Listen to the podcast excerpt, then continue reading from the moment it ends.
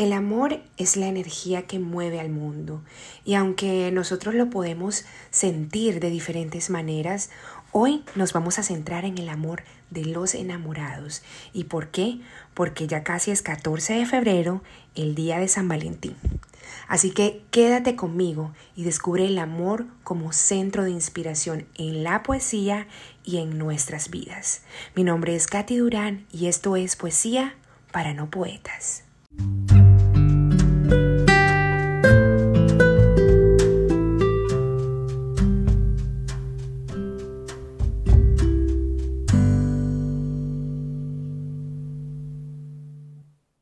Bienvenidos amigos una vez más a este espacio de poesía y cotidianidad.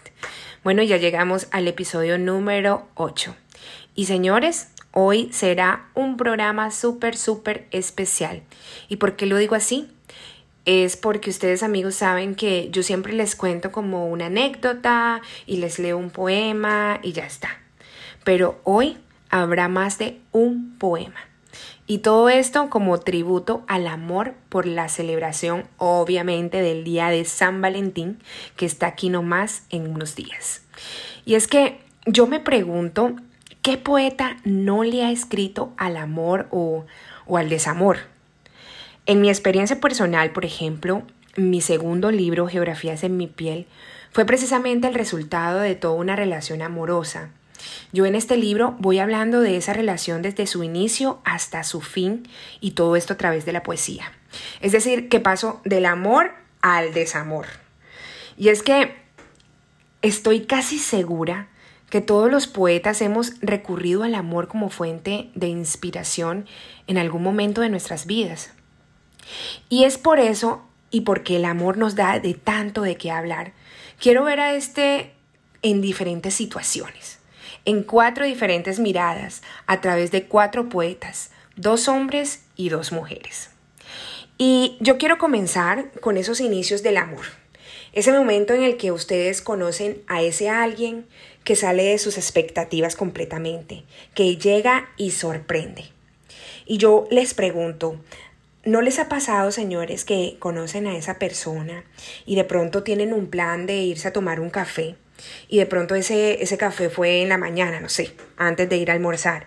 Y pasa eh, la mañana y entonces llega la hora del almuerzo y deciden almorzar juntos y entonces la charla sigue tan entretenida y como que hay una conexión súper especial que se van a la cena y no se quieren despedir, entonces se van a se toman unos tragos o más té o lo que quieran y las horas pasan, se esfuman y no se quieren ni siquiera despedir y antes de irse, sellan ese maravilloso día o noche o momento con un primer beso.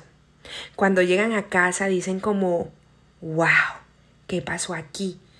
Y así en la mitad de su habitación sonríen ya pensando en, en ese momento especial. Yo no sé si esto le pasa a los chicos, pero definitivamente sé que a nosotras las mujeres nos pasa. Y bueno, eh, son experiencias que definitivamente no se pueden olvidar. Para esto yo les tengo un poema que quiero compartir con ustedes que se llama El primer beso y es del poeta mexicano Amado Nervo. Este poeta es perteneciente al movimiento modernista, un movimiento literario que se desarrolló entre los años 1880 y 1917, fundamentalmente en el ámbito de la poesía. Entonces, nada, yo los invito para que escuchen este primer poema titulado El primer beso. Yo ya me despedía y palpitante, cerca mi labio de tus labios rojos, hasta mañana, susurraste. Yo te miré a los ojos un instante y tú cerraste sin pensar los ojos y te di el primer beso. Alcé la frente iluminado por mi dicha cierta. Salí a la calle alborosamente, mientras tú te asomabas a la puerta, mirándome encendida y sonriente. Volví la cara en dulce arrobamiento y sin dejarte de mirar siquiera, salté un tranvía en raudo movimiento. Y me quedé mirándote un momento y sonriendo con el alma entera. Y aún más te sonreí. Y en el tranvía, aún ansioso, sarcástico y curioso, que nos miró a los dos con ironía, le dije poniéndome dichoso. Perdóneme, Señor, esta alegría. Bueno, ¿y qué les pareció el primer poema de este tributo al amor?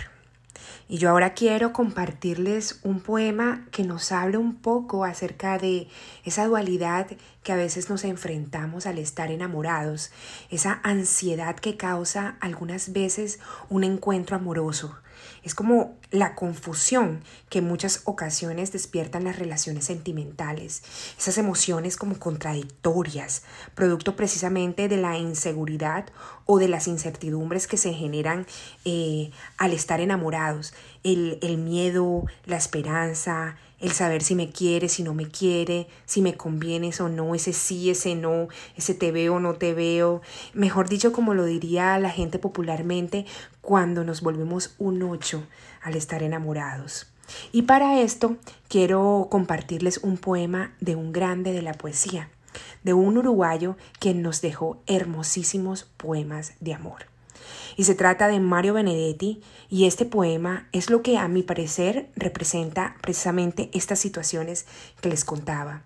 Ustedes tal vez lo puedan asociar con otras, vengan otras interpretaciones a su mente y para mí sería muy interesante conocerlo. Así que yo los invito a que cuando terminen este programa, si quieren, me pueden escribir a mis redes y me comente qué les pareció eh, cada uno de estos poemas.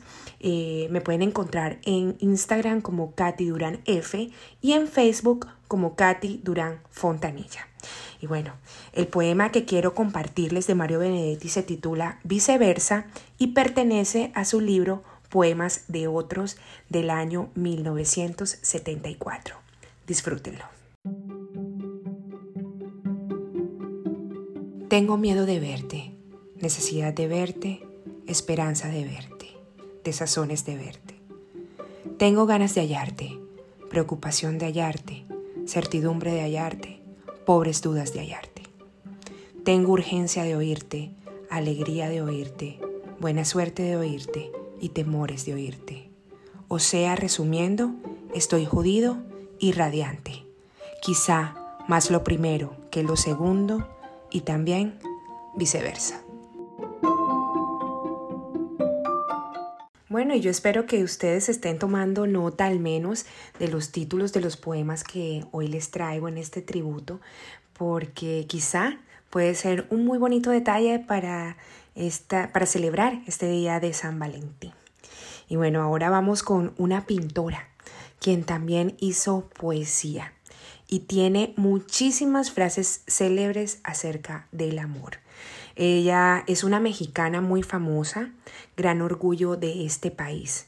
Y yo creo que con todas estas pistas que les acabo de dar, tienen una idea de quién les hablo. Y bueno, sí, se trata de Frida Kahlo, quien escribió acerca del amor y del desamor.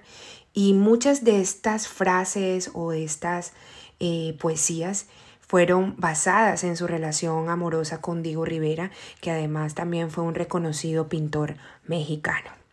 Y bueno, en este poema eh, Frida nos recuerda cómo es sentirse enamorado, qué se siente y cómo todo ser humano merece esos sentimientos, merece pasar por todas esas sensaciones. El poema se titula precisamente Mereces y bueno, yo los dejo aquí para que disfruten de Frida Kahlo en este encuentro y tributo al amor.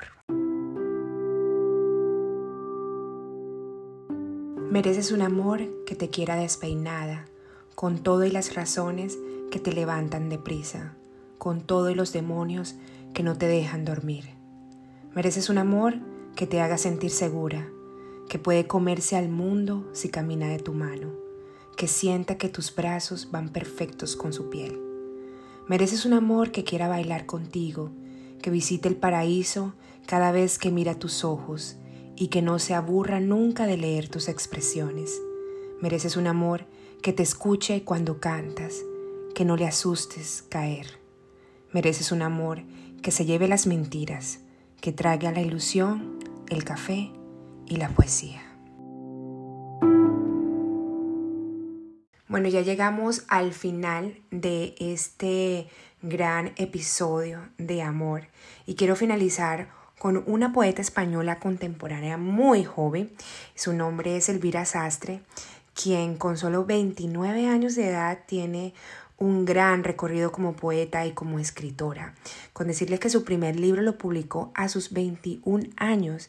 Este se tituló 43 maneras de soltarse el pelo y, tuvo un éxito impresionante.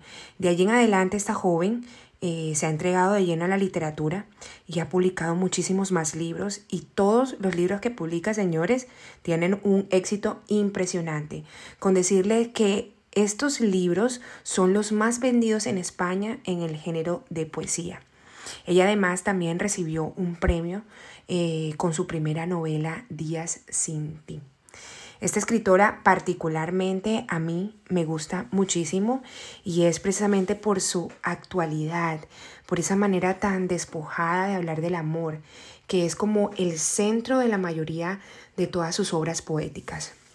Eh, el poema que, que, les quiero compartir en el día de hoy de ella se llama Tengo un plan y yo les tengo un dato curioso acerca de este poema y es que hay una versión musicalizada que, puedan, que pueden encontrar en YouTube eh, y es interpretada por otra joven, también una artista española. Ella se llama Adriana Moránguez. Así que los dejo para que disfruten la poesía de Elvira Sastre con este poema hermosísimo, Tengo un plan.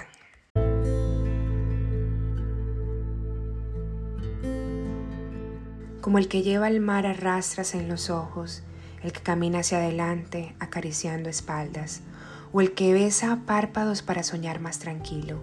Te llevo en mí como en un accidente hecho llanura, como una caricia que termina en poemas mientras tú duermes, como tiene el perdón grabado en el pecho el más culpable. Te lo voy a decir de otra manera.